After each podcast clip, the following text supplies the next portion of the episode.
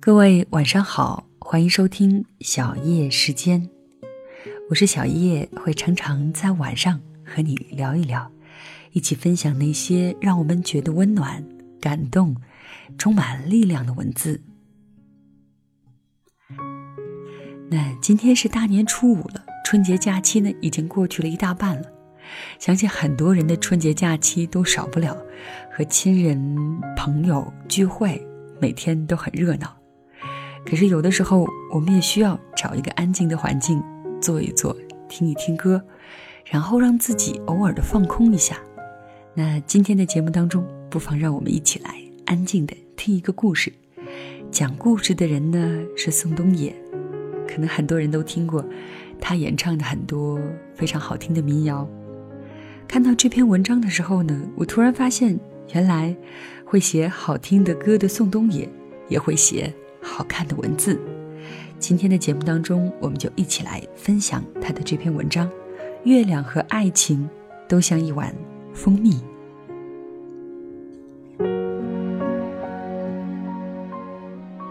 在去西安演出的路上，我一上火车就听着大提琴协奏曲昏睡了过去。醒来时，火车已经拐过了河南，即将进入陕西界内。在中原和西北的交界处，车窗外的人们正在耕种一块又一块既不像中原也不像西北的田地。在列车前方的前方，一大片雨云正在倾泻，田间的人们却头也不抬，口中念念有词。犯了职业病的我，坚定地认为，他们一定是在唱歌，那些歌声一定也不像中原和西北。我倒觉得他们应该宛如江南。大多数男人会在刚睡醒的时候想到女人，此定义牢不可破，以至于我在这片曹孟德的地盘上飞速醒来的时候，也不禁想到了某一位姑娘。忘了是哪个混蛋曾写了一首歌，说：“去他妈的爱情，都是过眼云烟的东西。”此刻明明眼前一切。都是过眼云烟，我有美好的爱情，一直抓着我的心尖儿不放。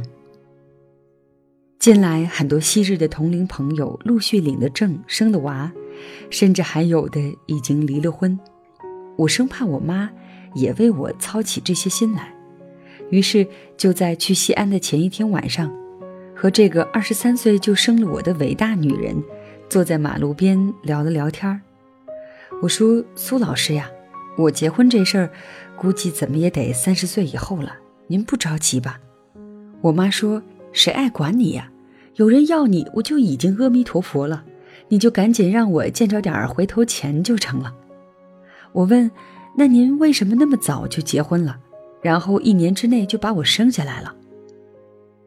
我妈少见的严肃起来说：“年轻的时候不懂事，看见火坑也愣是往里跳，跳下去容易。”爬上来难，谁年轻的时候没犯过错呀？得，原来我就是一错误。从我记事开始，就有一位叔叔经常往我家打电话找我妈，还总带我出去玩，去玲珑塔、紫竹院、八一湖，给我买好吃的、好喝的、好玩的，一直持续到我对男女之事稍有懵懂的十三岁。那年暑假，由于暑假作业写得太潦草，我妈一气之下撕掉了我的作业本。这并不奇怪，从我一年级开始，我妈一直是狂躁女子属性。于是我也一气之下穿着拖鞋跑到我爸单位，并把多年来那位叔叔的事儿全都告诉了他。那天是七月十二号，事情的结果谁都能猜到，我妈离开家。和那位叔叔结了婚。第一个问题是，这些算得上是爱情吗？从那时候起，我便从一个学习委员渐渐变成了不务正业的不良少年。中学时期做过的很多事，直到现在我都不敢告诉父母。十年前的七月十二号，那时我的家庭状况已经趋于平和，父母都已再婚，所有尖锐的问题也慢慢淡化。这天，我妈端出一个蛋糕，一脸笑意地说：“妈对不住你。”我那位叔叔则坐在旁边，低着头不说话。那时候，我妈已经不像从前那样暴躁，性格变得平顺了很多，再也不会抄起扫帚怒气冲冲。遇到难以解决的事儿，也不像从前那样独断专行，他会下意识地看向我的那位叔叔。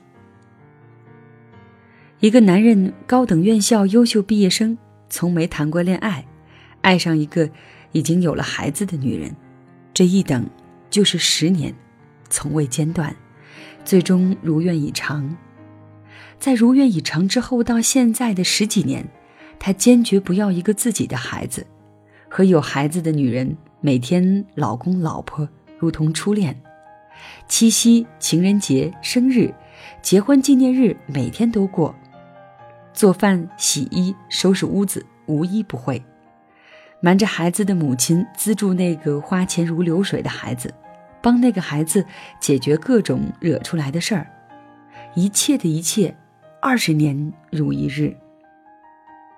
这就是我那位叔叔，一个破坏了我的家庭却被我奉为人生楷模的男人。当我看明白了这些事的时候，才恍然大悟：每年七月十二号的蛋糕，并不是歉意和赔偿，而是一个母亲对儿子深深的。永远也说不出的感谢。感谢这个无意间成就了他终生幸福，自己却浑然不知的孩子。我拿到西安演出的演出费，给那一堆钞票拍了张照，注释了“回头钱儿”几个字，发给我妈。我妈和叔叔齐声语音回复：“牛逼呀！”所以，第二个问题。这样的爱情是不是正确的？对也好，错也好，至少我已经明白，我并不是一个错误。常言道，孩子是爱情的桥梁，可谁能比我这座桥建得更出色呢？我曾认为，在这个钱权社会里，已经没有纯洁的爱情，也不愿意承认我最亲近的母亲正在拥有这样的美好。现在我的生活仍然有些一团糟，但我又似乎找到了那种美好的，碰一下姑娘的手都能兴奋一天的感觉。我一直秉持想未来没有用的观念，直到现在也一样。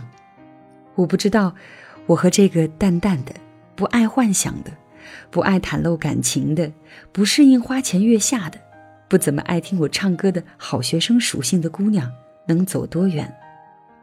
我只是在遇见美好的事物时，就想让他也看到，也听到那些。想在千人合唱《董小姐》的时候，看到他在下面举着相机拍照；想演出完，让他坐在我的肩上，一起看别人的演出，喝啤酒，戴太阳镜，然后我在草地上转圈，他在我肩上，开心又害怕的笑。想在兄弟们拉着我多喝几杯的时候。骄傲的、重色轻友的说：“我媳妇儿等着我呢。”在回程的火车上，他传来一段语音，似乎是刚刚睡醒，也似乎是筋疲力尽。我瞬间融化，也似乎是心存怜惜。我自顾自的把他说那一小段话的语气看作是温柔和甜美的表现。我们平平常常的发送着语音消息。后来我再一次在火车上睡着了，睁开眼时正在路过石家庄，低头看看手机，上面写着：“晚点了吗？我去接你哦。”我愿一切美好的人和我说话时，都带着蜷缩在北方冬天被窝里的甜美语气。愿所有从容不迫的谈话，都是值得平静下来去播撒的种子。最后，树上会结出一碗蜂蜜一样的月亮。可我差点忘了，“去他妈的爱情都是过眼云烟的东西”这句歌词，好像是我写的。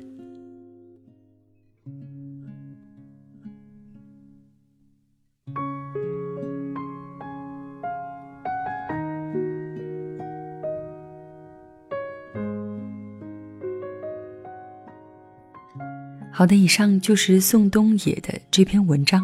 希望我的朋友们，正在听到节目的你，永远有人爱，永远对生活充满希望和激情。在节目的最后，嗯，很想跟大家分享一首我非常喜欢的宋冬野的歌曲，叫做《安河桥》。虽然这首歌的歌词有一句叫做“我也不会再对谁满怀期待”，但是别忘了，连写歌的宋冬野自己也在心里对这个好学生属性的姑娘充满了期待。所以，让我们也对未来的生活，对未来的爱情充满期待吧。那谢谢你的收听，我是小叶。如果你想要收听到更多的节目，欢迎你在喜马拉雅搜索“小叶三二一”，或者在新浪微博找到一丛蓝给我留言。另外呢，你还可以在微信公众账号搜索“小叶时间”的全拼，就可以收听到每期节目，看到节目当中的文稿了。那小叶在这里跟你说晚安。让我再看你一遍，从南到北。像是被五环路蒙住的双眼，再讲一遍关于那天抱着盒子的姑娘和擦汗的男人。我知道那些夏天就像青春一样回不来。代替梦想的，也只能是勉为其难。我知道，吹过的牛逼也会随青春一笑了之。让我困在城市里，纪念你。让我再尝一口秋天的酒。一直往南方开，不会太久。我再听一遍最美的那一句：你回家了。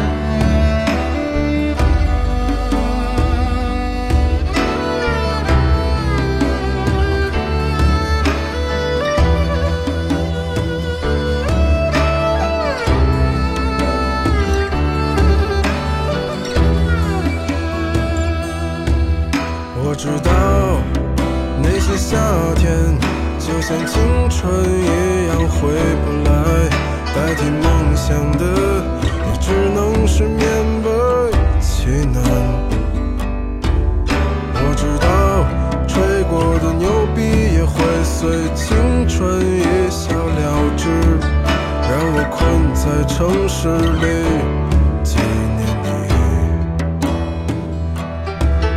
我知道那些。夏天就像你一样回不来，我也不会再对谁满怀期待。我知道这个世界每天都有太多遗憾，所以。